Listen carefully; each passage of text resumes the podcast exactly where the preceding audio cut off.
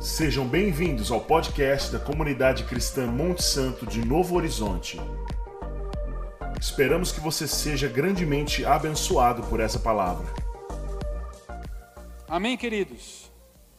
Glória a Deus. Feche seus olhos, vamos orar.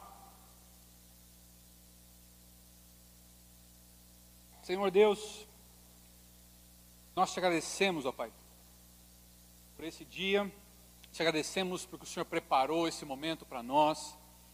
Te agradecemos, ó Pai, porque, ah, Jesus, nós sabemos que cada um que está aqui nessa noite não veio por acaso, mas o Senhor trouxe cada um de nós aqui por um propósito. O Senhor trouxe cada um de nós aqui, Jesus, porque nós amamos ao Senhor, nós desejamos ver a Tua face, nós desejamos ter comunhão com o Senhor. Então nós pedimos a Ti, Espírito Santo, alinha o nosso coração com o Teu Fala o nosso coração aqui nessa noite, que a tua palavra penetre os nossos corações e realmente, ó Pai, venha a transformar, a renovar a nossa vida em nome do Senhor Jesus. Nós te damos liberdade, Espírito Santo, para agir nessa noite aqui e tocar os corações em nome do Senhor Jesus. Amém. Bom, queridos, talvez você possa perguntar aí, né, por que, que a gente coloca está colocando aí um tema para o ano, né? A gente fez isso ano passado, fizemos esse ano novamente. Eu entendo que quando a gente ora ao Senhor e a gente pede ao Senhor esse tema para o ano, né?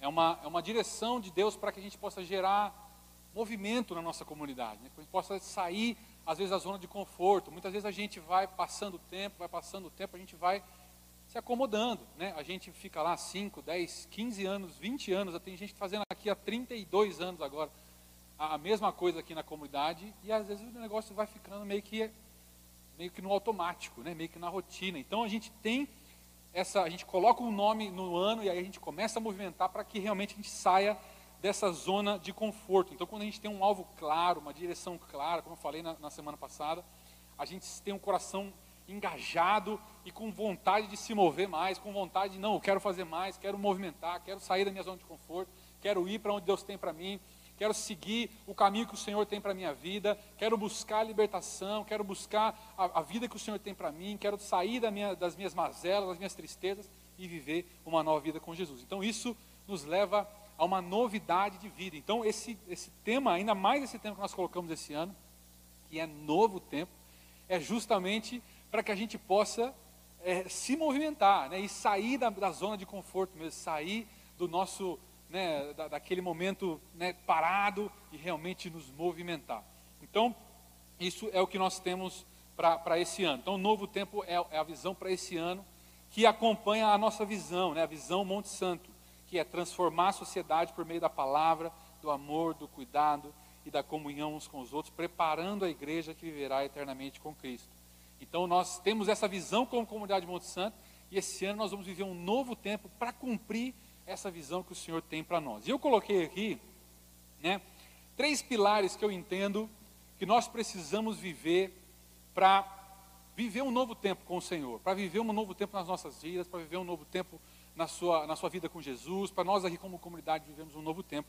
Eu entendo que são três pilares que a gente precisa para 2024. Então, o primeiro pilar é intensidade, o segundo pilar é intencionalidade.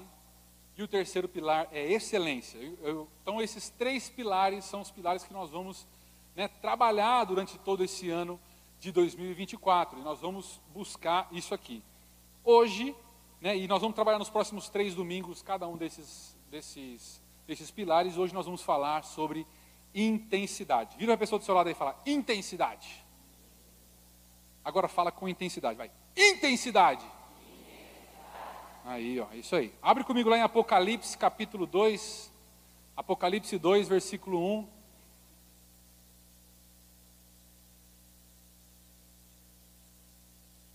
Glória a Deus.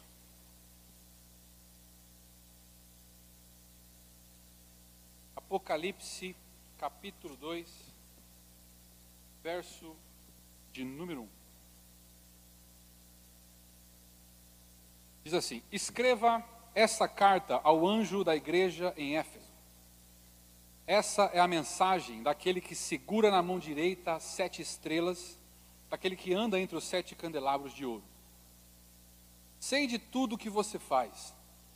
Vi seu trabalho árduo e sua perseverança, e sei que você não tolera os perversos.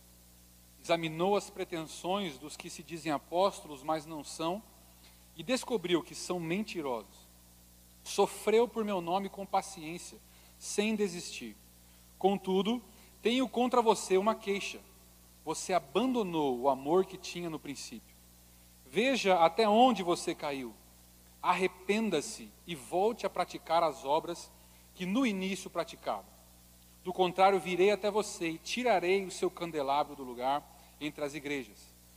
Mas há isto a seu favor: você odeia as obras dos nicolaítas, como eu também odeio. Versículo 7: Quem tem ouvidos para ouvir, ouça o que o Espírito diz às igrejas. Ao vitorioso darei o fruto da árvore da vida que está no paraíso de Deus. Amém. Apocalipse capítulo 2 e 3 tem aí uma mensagem de Deus para sete igrejas da Ásia. E elas são mensagens que tocam o nosso coração ainda hoje, porque são mensagens tão atuais que parecem que foram escritas para nós aqui em 2024, né? Parece que foram escritas para, as igrejas e para as nossas vidas que nós temos visto em 2024. Essa igreja que nós lemos aqui é a igreja de Éfeso, né? E ela recebe uma dura palavra do Senhor. A gente né, no começo, quando Deus está falando, ele fala o seguinte: olha, eu aprovo o seu trabalho, eu aprovo a sua perseverança, eu aprovo a sua dedicação, eu aprovo o seu critério em avaliar falsos apóstolos, eu aprovo a sua paciência no sofrimento. Então, quando a gente olha, talvez se uma pessoa olhasse de fora para a igreja de Éfeso, ela teria uma visão de que a igreja de Éfeso era uma boa igreja. Era uma igreja uma igreja organizada, uma igreja baseada na palavra, uma igreja que tinha comprometimento com as coisas que fazia, né, porque ela era dedicada, ela trabalhava de forma árdua, ela perseverava, ela olhava para aqueles que, que pregavam uma, uma, um evangelho mentiroso e, e, rejeitava essas pessoas, ela perseverava com paciência, né, porque Éfeso era uma cidade tensa, é, existia uma idolatria muito forte em Éfeso, então aquela igreja cristã que estava naquele lugar estava resistindo à perseguição que tinha contra ela. Então, era uma igreja que de fora parecia ser uma igreja show, top, né? Porém, quando Deus continua falando, ele fala assim: mas mesmo com tudo isso que vocês fazem, eu aprovo, eu desaprovo, eu não gosto, eu tenho contra você que você deixou o seu primeiro amor. Fala junto comigo, primeiro amor. O que, que é primeiro amor? Nesse texto, amor, na, na, no grego, né, é a palavra ágape, que significa o amor de família, né, é o amor de quem entendeu que é filho de Deus, o amor de quem entendeu que é família de Deus, de quem realmente, sabe aquele amor que ele, ele, é, ele é incondicional, assim, olha, a sua família, é, né, amor de família é um amor que não, não tem né, não tem. É, é, você pode até ter algumas diferenças e algumas coisas, mas você continua amando e continua se doando é, de, de, qualquer forma. Né? Então, esse, esse amor é que, que o, autor tava, que Deus estava falando para a igreja de Éfeso. E não é o primeiro amor, porque tem vários, né? Porque, ah, tem o primeiro, depois tem o segundo, depois tem o terceiro. Não, não é isso. É o primeiro, porque ele lembra do início da conversão. Lembra de quando a gente começou com Jesus. E agora eu quero que você se lembre aí, talvez você está há muitos e muitos anos na igreja, ou você que está aqui faz pouco tempo, que você se lembre de quando foi o, o, a sua, o momento da sua conversão e como era o seu coração nesse momento. Né? Como, como você respondia a Jesus Cristo quando você se converteu. Né? Qual que era a, a sua. Como você vivia a sua vida quando você se converteu. Né? Tenho certeza que esse primeiro encontro com Jesus foi incendiário, foi intenso, foi, né? É, é, é como se tivesse jogado dentro de você, uma, uma, tivesse uma fogueira dentro de você, alguém chegasse e jogasse gasolina e aquele negócio ah, explodisse e pegasse um fogo muito, muito, alto, né? E muito quente e muito intenso, porque realmente quando a gente se converte, aquele primeiro amor do, do início, né? a gente fica, cara, eu quero ajudar, eu quero, quero perseverar, eu quero deixar as coisas para trás, eu quero conhecer Jesus, eu quero estar com, com os irmãos, eu quero né, pregar a palavra, eu quero que os meus amigos conheçam quem é Jesus, eu quero que as pessoas do meu trabalho conheçam quem é Jesus, eu quero que minha família conheça quem é Jesus. A gente fica, né, a gente sai com o coração ardendo. Né? Então, esse é o primeiro amor. É um fogo que está aceso dentro de nós. Né? E, e e esse primeiro amor não tem nada a ver com você ser uma pessoa perfeita. Na verdade, muitas pessoas que passam pelo primeiro amor, elas estão, na verdade, vivendo a mesma. A gente sempre fala assim, né? A pessoa, quando ela aceita Jesus, ela. Às vezes a gente faz o apelo, fala, quem é que quer aceitar Jesus? A pessoa levanta a mão, ah, faz a oração com a gente aí, pá. Ela sai daqui, tipo, pá, virou outra pessoa, não peca mais, não fala nada de mais de errado. É, não, não. Na verdade, ela sai daqui exatamente como ela entrou. Ela só sai daqui com uma convicção: Jesus é o meu Senhor Salvador. Só que a partir daquele momento, ela precisa começar a mudar. Então, o primeiro amor não quer dizer perfeição, não quer dizer vida zero pecados, zero erros. Não, eu a pessoa mais perfeita. Não, primeiro amor não, não quer dizer isso. Não é, só sobre, não é só sobre ser uma boa pessoa, não é só sobre ser, ser honesta, não é sobre nada, é sobre entender realmente a mensagem de Cristo, entender que Ele é o único Senhor e Salvador, entender a missão que Ele nos deixou e se entregar por inteiro. Então, essa mudança exterior, talvez, né, que é o comportamento, virá com o tempo, mas a mudança interior é o fogo que acende, e aí é o primeiro amor que está lá já queimando, nossa cabeça já está dizendo: não é isso que eu quero para a minha vida. Eu ouvi uma frase é, é, esses dias que diz assim: a dificuldade antes da conversão é dar o seu coração completamente para Deus. A dificuldade depois da conversão é manter o seu coração em Deus. Dá uma ruminada nessa frase aí. Então, antes da gente se converter, a dificuldade era a gente dar o nosso coração para Jesus. Talvez antes de você crê em Jesus Cristo como seu Senhor e Salvador, muita gente te chamou para a igreja, muita gente falou para você, não, vamos comigo, vamos fazer não sei o quê, e você rejeitou, você disse não, tal, não sei o quê. Era, foi uma dificuldade de fazer você se converter. Mas quando você se converteu, agora mudou a dificuldade. Agora a dificuldade é você manter o seu coração em Deus. Isso acontece porque a vida com Deus, ela não é uma, uma, uma, uma corrida de 100 metros rasos, né? Todo mundo aqui já assistiu uma corrida de 100 metros rasos. Né? Todo, mundo vai, todo mundo conhece o Usain Bolt, né? recordista dos 100 metros rasos. Ele sai correndo, em menos de 10 segundos acabou a, a, a prova dele. Né? Beleza, bateu, bateu lá o tempo, show de bola, ok. 100 metros rasos. Não é assim a nossa vida com Deus. Nossa vida com Deus está é mais para uma ultramaratona de 100 quilômetros. Né? Quem aqui já correu uma ultramaratona de 100 quilômetros? o Diego correu, o Renazão correu, né? No Nintendo. E então é muito difícil correr uma ultramaratona. Somente pessoas né, muito, muito preparadas conseguem correr uma ultramaratona. Mas qual que é a diferença, né? Qual que é a diferença? Porque os, os 100 metros rasos, se o cara da ultramaratona corresse no, no ritmo dos 100 metros rasos, ele não aguentava correr a ultramaratona. Talvez ele, ele tenha que correr numa. Só que né, ainda assim o ritmo dele é muito forte, é muito, é muito, é muito alto. Né? Às vezes a gente pensando que a, que a vida com Deus é uma corrida de 100 metros rasos. Quando a gente entra, a gente sai naquele gás. Ah, vamos lá, vamos, vamos correr, vamos correr. Blá. E aí vai passando o tempo, vai passando o tempo, vai passando o tempo, a gente vai desacelerando, vai cansando, né, vai passando os, as pessoas, lugares, chegam a subida, chegam a escada, né? Ah, vai ficando cansado, vai ficando mais devagar e vai desacelerando, né? E muitas vezes, até você começa a olhar para trás e você vê aquelas pessoas que estão começando, que elas estão começando lá num gás, correndo com tudo, você já fala assim, ó, ah, tranquila, isso aí é o primeiro amor, daqui a pouco ele tá, vai perder essa intensidade, daqui a pouco ele vai perder isso aí. Fica tranquilo, vai, passar, vai chegar seu tempo. Você com certeza já pensou isso falando de alguém que você viu se converter e saindo no gás. Assim, vai chegar a sua hora que você vai encontrar as dificuldades da vida e aí você vai você não vai ter, ser tão intenso para Jesus assim.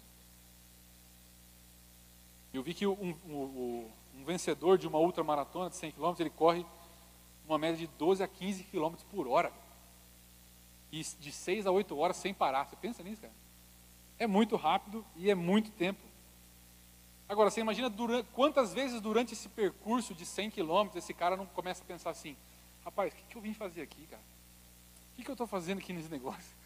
Passa de 20, ele pensa, falta 80. Meu Deus do céu, o que, que eu estou fazendo nesse negócio? Chega na metade, 50, fala, falta mais 50. Meu Jesus, o que, que eu vim fazer aqui? Ele começa a olhar, né, as pessoas paradas, vai, vai, vai, vai, vai, porque não é você que está correndo aqui, né? E aí talvez ele comece a olhar, tipo assim, cara, cheguei na marca de 60 quilômetros.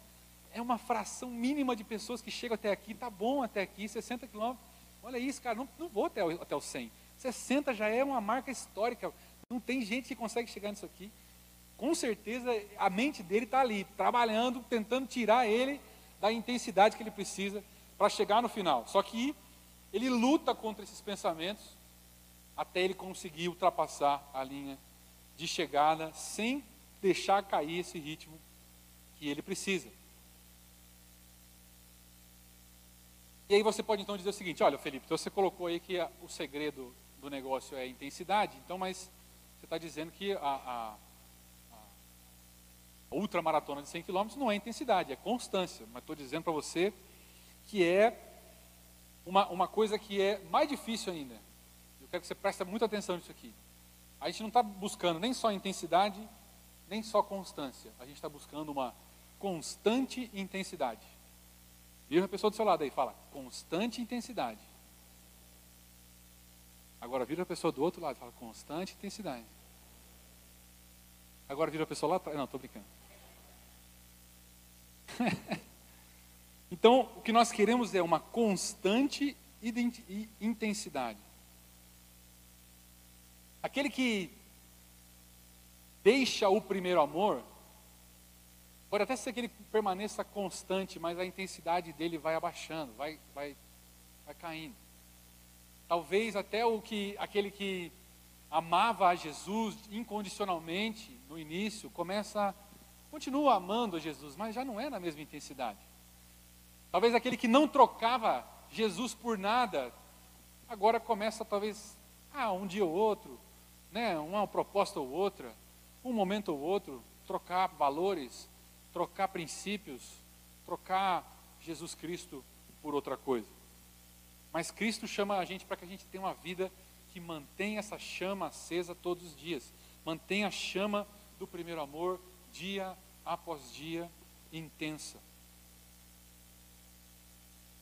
Qual que é, querido, o mandamento mais importante segundo Jesus? Abre comigo aí em Marcos, capítulo 12, versículo 29. Marcos 12, versículo 29. Qual é o mandamento mais importante? Nós vamos ver Jesus respondendo a um fariseu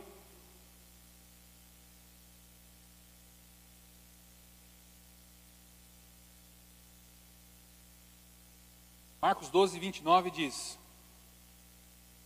Deus respondeu: O mandamento mais importante é esse: Ouça, ó Israel, o Senhor nosso Deus é o único Senhor. Ame o Senhor, seu Deus, de todo o seu coração, de toda a sua alma, de toda a sua mente e de todas as suas forças. Vamos ler junto o versículo 30? Vamos lá? Um, dois, três. Ame o Senhor, seu Deus, de todo o coração, de toda a sua alma, de toda a sua mente e de todas as suas forças. Esse é o mandamento, segundo Jesus, mais importante para as nossas vidas. Esse é o mandamento que nós precisamos obedecer de todo o nosso coração, que é amar o Senhor. Não é fazer as coisas certas, não é ser bonzinho, não é ser honesto, é amar ao Senhor. Porém, ele coloca, né, a, a, aí coloca algumas coisas de como amar ao Senhor. Então, a intensidade, ela vem de uma obediência radical a esse primeiro mandamento, que é amar a Deus. E não é simplesmente gostar muito de Deus, porque às vezes a gente acha que gostar muito de Deus é amar a Deus, né? Tem gente que fala assim, ó, não, eu gosto muito de Deus, mas amar a Deus é uma entrega completa. É um negócio diferente. É um negócio que nós somos restaurados de todo o nosso coração, de toda a nossa alma, de toda a nossa mente e com todas as nossas forças. Então nós vamos falar um pouco sobre cada um desses quatro pontos aqui que Deus está falando. Né? Então, de todo o coração, de toda a alma, de toda a mente, de todas as forças. Então, o primeiro que Deus fala é amar a Deus de todo o coração. Né? O coração, ele representa o centro da sua vida. Né? Então, quando, quando a gente fala de coração, está falando né, é, é, da, daquilo que é realmente o, né, o, o, nosso, o nosso desejo ali, né, a nossa, aquilo que nós gastamos na nossa vida. Né? A própria Bíblia fala que onde está o seu tesouro, ali está o seu coração. Então, onde você vê valor, você coloca a sua vida naquilo, você se dedica por aquilo. Tem gente que vê valor né, no seu trabalho, então aquilo é o maior tesouro, ela coloca o coração no trabalho e aquilo é tudo para ela. Tem gente que coloca o coração no, num relacionamento e aquilo é tudo para ela e ela vive por aquilo. E, as, e aqueles que vivem para Jesus, que vivem para o Senhor, amam a Deus, colocam o seu coração em Deus, colocam as suas vidas em Deus. Então, quando a gente ama de todo o coração, significa que a gente tem prioridade. Amém? Prioridade. Quando nós amamos de todo o coração, nós amamos com prioridade. O que, que é prioridade na sua vida? Qual que é a prioridade do seu coração? O que, que, que, que faz você se mover?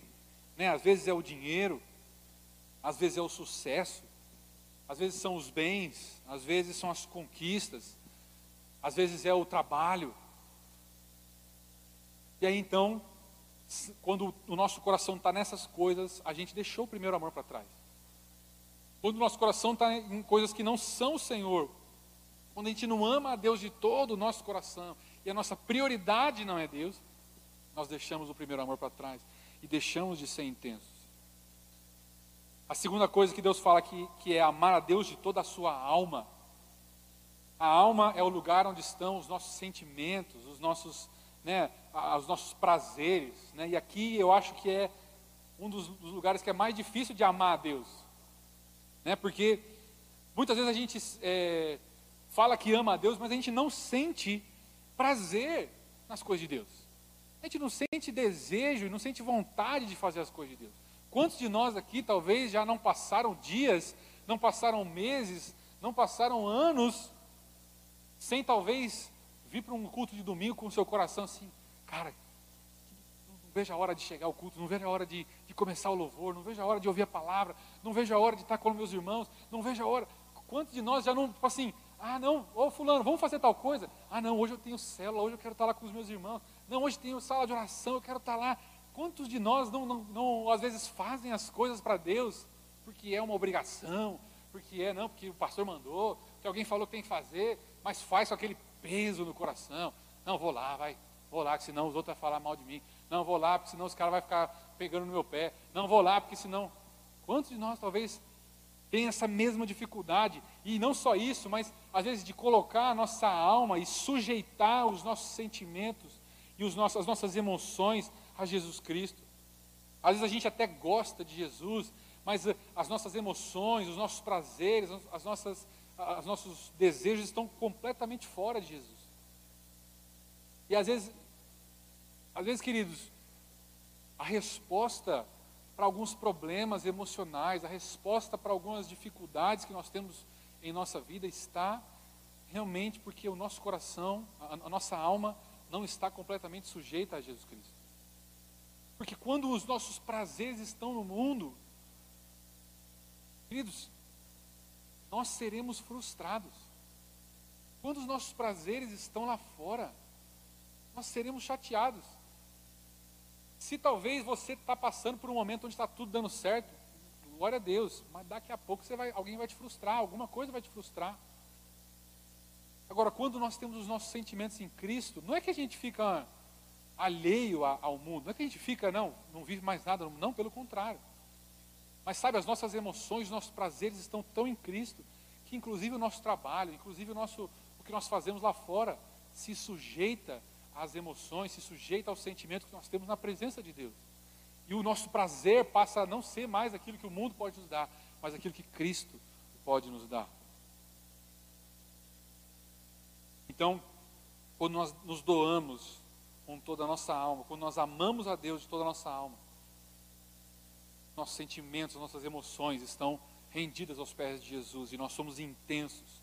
Quem se entrega de toda a alma é intenso, faz porque gosta, não faz porque o fulano mandou, não faz porque o ciclano falou, faz porque ama, faz porque gosta de fazer, faz assim, não, ah, mas vai ter, vai ser seis horas da manhã, ah, estou aí. Não, mas vai ser meia-noite, não, estou aí, conta comigo. Não, mas a gente vai fazer isso, não, estou aí, conta comigo, porque eu amo fazer isso, é isso que eu quero para a minha vida. É isso que eu quero para a minha vida.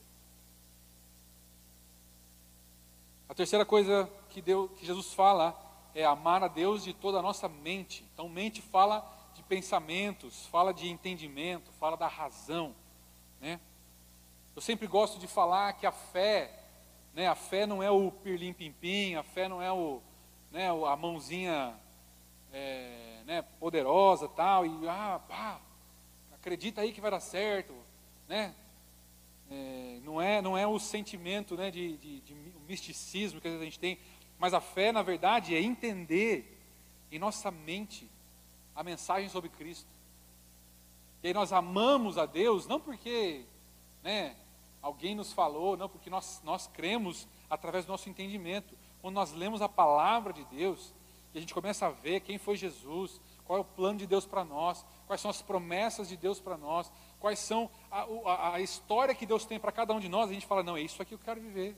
Eu entendi na minha mente, eu coloquei isso dentro do meu entendimento. Então, é isso que eu quero para a minha vida. Não é crer numa fantasia. Não é crer num negócio que, ah, não, ó, é, é muito louco aí, mas acredita aí. Não, não é isso. É crer que, que mesmo sem a gente ver que Jesus Cristo reina, é, é crer mesmo a gente ver que Ele é a única verdade. Fala amém.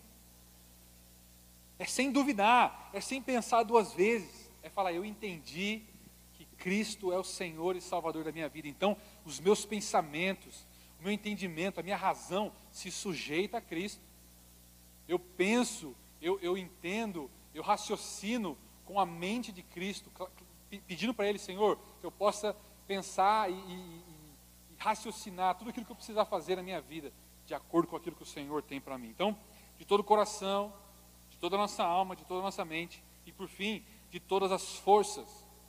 Força fala das nossas atitudes, fala do nosso trabalho, fala das nossas habilidades, do vigor do, da nossa vida.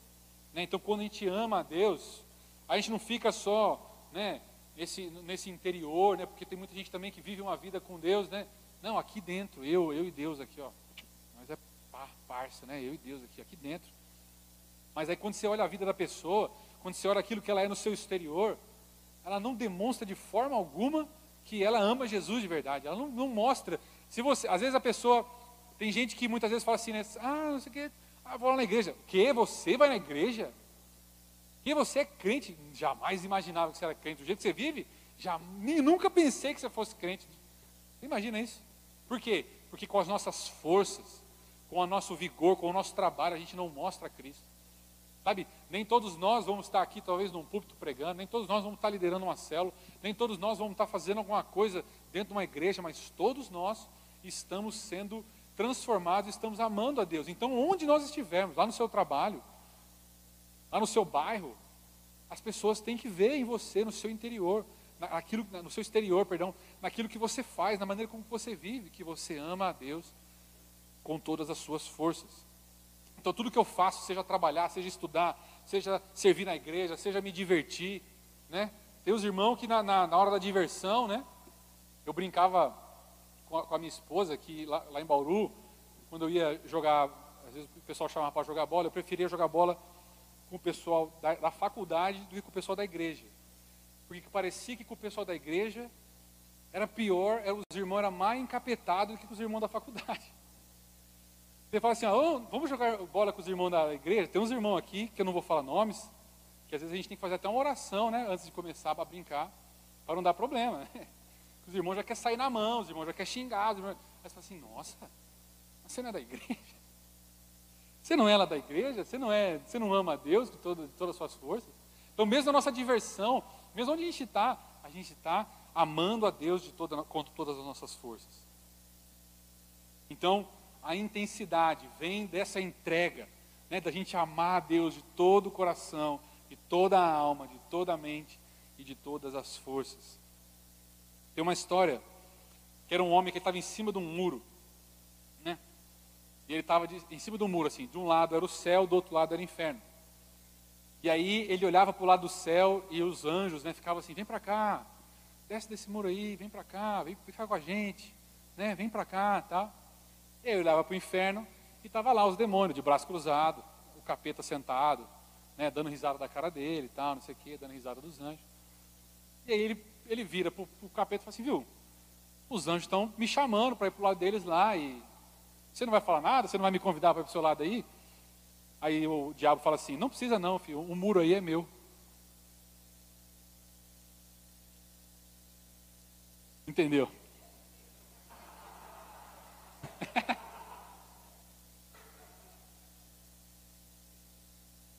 Querido, quem está mais ou menos na presença de Deus, quem está em cima do muro, já está do lado do diabo. Não tem, não tem mais ou menos, amém? Você crê nisso? Não dá, com Cristo, queridos, não tem mais ou menos. Ou é, ou não é. Ou está com Jesus, ou não está com Jesus.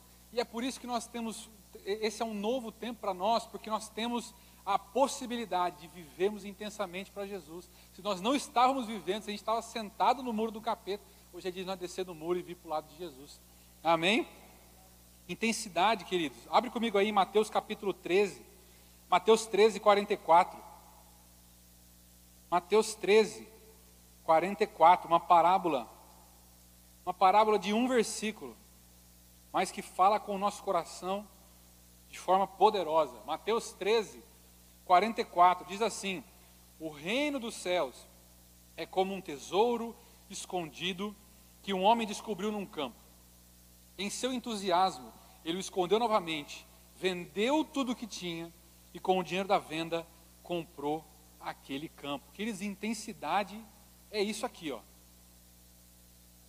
É você entender o valor da presença de Deus. Eu entendi que amar a Deus é um tesouro inestimável. Então eu estou disposto a vender tudo que eu tenho, a dar tudo que eu tenho, a me desfazer daquilo que não me faz mais sentido, comprar a presença de Deus e ficar só com aquilo ali e me satisfazer naquilo ali e aquilo ali ser tudo que eu preciso. Isso é intensidade. Intensidade é quando a gente entende o valor, a gente entende o porquê e a gente se dedica com tudo que nós temos. E queridos, qual é o maior exemplo de intensidade? Qual é o maior exemplo de intensidade? Você tem um chute aí? Maior exemplo de intensidade. Hoje, hoje é dia de ceia, não é verdade? O maior exemplo de intensidade é a cruz, queridos. O maior exemplo de intensidade é a cruz. Jesus Cristo nos deu o tom. Ele deu o tom para nós. Qual que era o modelo que ele esperava dos seus discípulos? Nós olhamos para Jesus e vemos que aquele que era Deus não considerou que ser Deus era mais valioso do que a comunhão com os filhos de Deus. Então ele deixou a sua glória, ele deixou tudo aquilo que ele tinha no céu veio como homem, se humilhou, se fez carne, se, se é, passou por algo que ninguém passaria, morreu naquela cruz, para que nós pudéssemos ter a vida e a vida com Deus e a vida de comunhão com o Senhor. Esse é o modelo de intensidade para nós, queridos. A entrega que Deus, que Jesus fez por nós, nos deu o exemplo. Abre comigo aí em 1 Coríntios, capítulo 1. Já estou terminando o pessoal do louvor quiser já subir, por favor. Sabe, muitas pessoas vão dizer para você que essa intensidade é loucura. Muitas pessoas vão falar assim, mas para que viver dessa forma? Cara, tem tanta coisa boa para você viver na sua vida. Às vezes os mais jovens, né? A pessoa, hoje é quase uma ofensa dizer que você quer casar com, aquela, com uma pessoa que você vai namorar e você já vai casar e você vai preservar a sua virgindade. É quase uma ofensa. Porque as pessoas falam, não, vai viver a sua vida, vai viver o que você quer viver, depois você pensa em casamento, depois você pensa nisso. E às vezes as pessoas estão aqui falando, não, eu quero viver com Jesus, eu quero me doar para Jesus. Né? A gente, na quinta-feira estava aqui o Robson e a Renata, que estão deixando tudo para trás, estão deixando família, estão deixando bens, estão deixando emprego para seguir a missão que eles têm para Jesus. Às, às, vezes você estava aqui na quinta-feira e assim, esse cara é maluco fazer uma coisa dessa. Eu jamais faria uma coisa dessa, justamente porque aquele que entendeu o valor da presença de Deus, larga tudo, deixa tudo, vai fazer o que muitas vezes é loucura. E olha aí comigo, 1 Coríntios capítulo 1, versículo 18. 1 Coríntios 1, 18 diz assim: A mensagem da cruz é loucura para os que se encaminham para a destruição, mas para nós que estamos sendo salvos por ela, é poder de Deus. Como dizem as Escrituras: Destruirei a sabedoria dos sábios e rejeitarei a inteligência dos inteligentes. Diante disso, onde ficam os sábios, os eruditos, os argumentadores dessa era? Deus fez a sabedoria desse mundo parecer loucura, visto que Deus, em sua sabedoria, providenciou que o mundo é, é, providenciou que o mundo não o conhecesse por meio de sabedoria humana, usou a loucura da nossa pregação para salvar os que creem. Paulo está dizendo para os coríntios: ó, oh, gente, a cruz é loucura mesmo. Você pensar que, um, que, um, que o próprio Deus se fez homem para morrer por causa de mim, é loucura. E você pensar que ele está me chamando para fazer a mesma coisa e viver crucificado junto com ele, é loucura. É doideira, não, isso aí para mim não serve não, isso aí, não, tá doido. Eu tenho que viver minha vida, eu tenho minhas coisas. Não, queridos, para nós essa é a sabedoria. Sabedoria é entregar o nosso coração realmente para Jesus, com tudo que nós temos, com todo o nosso coração, com toda a nossa alma, com toda a nossa mente e com todas as nossas forças. A sabedoria humana, queridos, não, não consegue explicar a nossa fé. Nós jamais vamos convencer pessoas através da sabedoria humana. Nós jamais vamos convencer pessoas através da nossa argumentação. A nossa fé é explicada através da cruz, através de aceitarmos a Ele como nosso Senhor e Salvador e vivemos completamente para Ele. Somente aqueles que mantêm a chama acesa, que mantêm a intensidade, que mantêm o primeiro amor, são loucos o suficiente para entender essa mensagem. Fica de pé no seu lugar.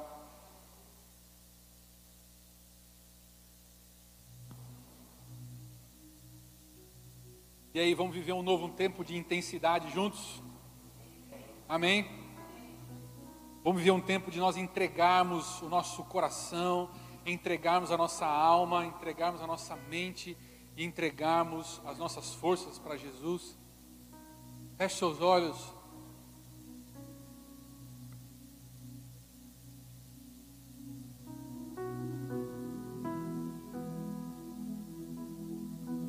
Comece a falar com Jesus aí no seu lugar. Comece a conversar com o seu Salvador. Talvez Anos e anos e anos se passaram, desde o dia em que você se converteu, desde o dia em que você aceitou Jesus. Muito tempo se passou, e talvez a intensidade foi caindo, caindo, caindo, caindo. Talvez aquele amor que foi tão intenso no início, que fez você mudar tantas coisas, fez você se dedicar de forma tão intensa, os problemas, as dificuldades, os desafios dessa vida foram esfriando isso, até que chegasse um momento onde você olhasse para dentro do seu próprio coração e visse um coração endurecido, como nós falamos aqui na semana passada, e o versículo que nós estamos falando que é para esse novo tempo, é que o Senhor nos daria um novo coração te removeria o coração de pedra, o coração endurecido pelo pecado, pelo tempo, pelas, pelos problemas, pelas dificuldades, e colocaria sobre nós um novo coração, um coração intenso, um coração em chamas, um coração que ama a Jesus, que ama a Deus com, de todo o coração, com todas as forças, com toda a sua mente, com toda a sua alma. Comece a orar a Jesus aí, abre a sua boca, diz: Senhor, renova o meu coração, renova a minha vida. Senhor, se eu deixei a intensidade para trás, Jesus, eu peço a Ti, renova a intensidade em meu coração.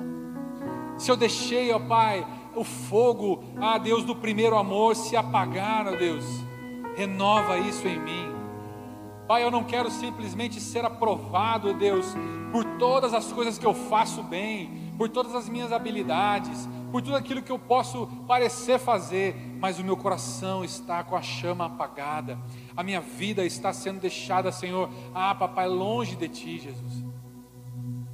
Senhor, eu clamo a Ti, papai, renova o primeiro amor sobre, sobre as nossas vidas, o primeiro amor, ó Pai, que nos levava a ter uma intensidade, Jesus, ah, papai, que ao mundo parece loucura, que é uma intensidade que ao mundo parece loucura, Jesus.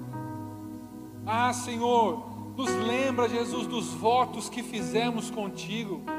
Nos lembra, Senhor, das promessas, ó Pai, que fizemos com o Senhor, de entrega, de dar a nossa vida a Jesus, de realmente comprometer o nosso coração com o Senhor. E Deus, aqueles que talvez não passaram por isso, papai, que estão aqui, Jesus, pela primeira vez, que estão começando a sua vida com Jesus, Pai, eu peço a Ti, vem com o primeiro amor, com a intensidade sobre essas vidas, em nome de Jesus.